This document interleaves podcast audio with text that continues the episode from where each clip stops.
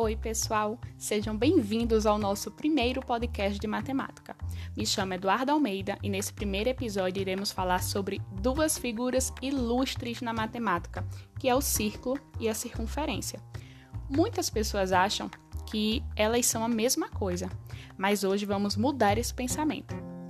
A circunferência ela é constituída por pontos que possuem a mesma distância do centro. Quando esses pontos são ligados, formam a circunferência. Vou dar um exemplo bem claro que é a roda da bicicleta.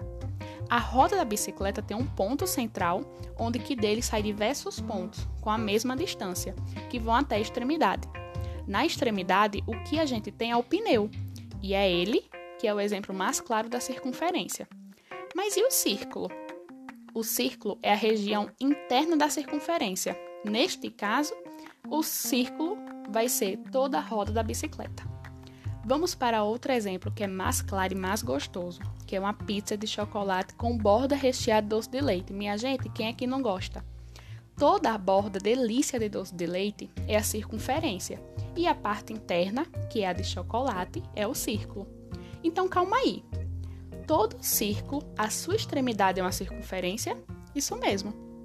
Outro exemplo clássico é o anel o anel é uma circunferência. Agora, quando a circunferência é preenchida, ela é um círculo. Na circunferência temos alguns elementos: o raio, o diâmetro, a corda e o perímetro.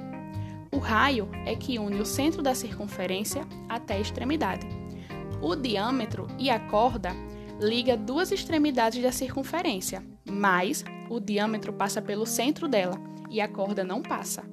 Já o perímetro é todo o comprimento da circunferência. E aí, gostaram? Espero que tenha ajudado vocês a distinguir o que é círculo e circunferência. Agora me deu vontade de comer uma pizza, hein? Até a próxima!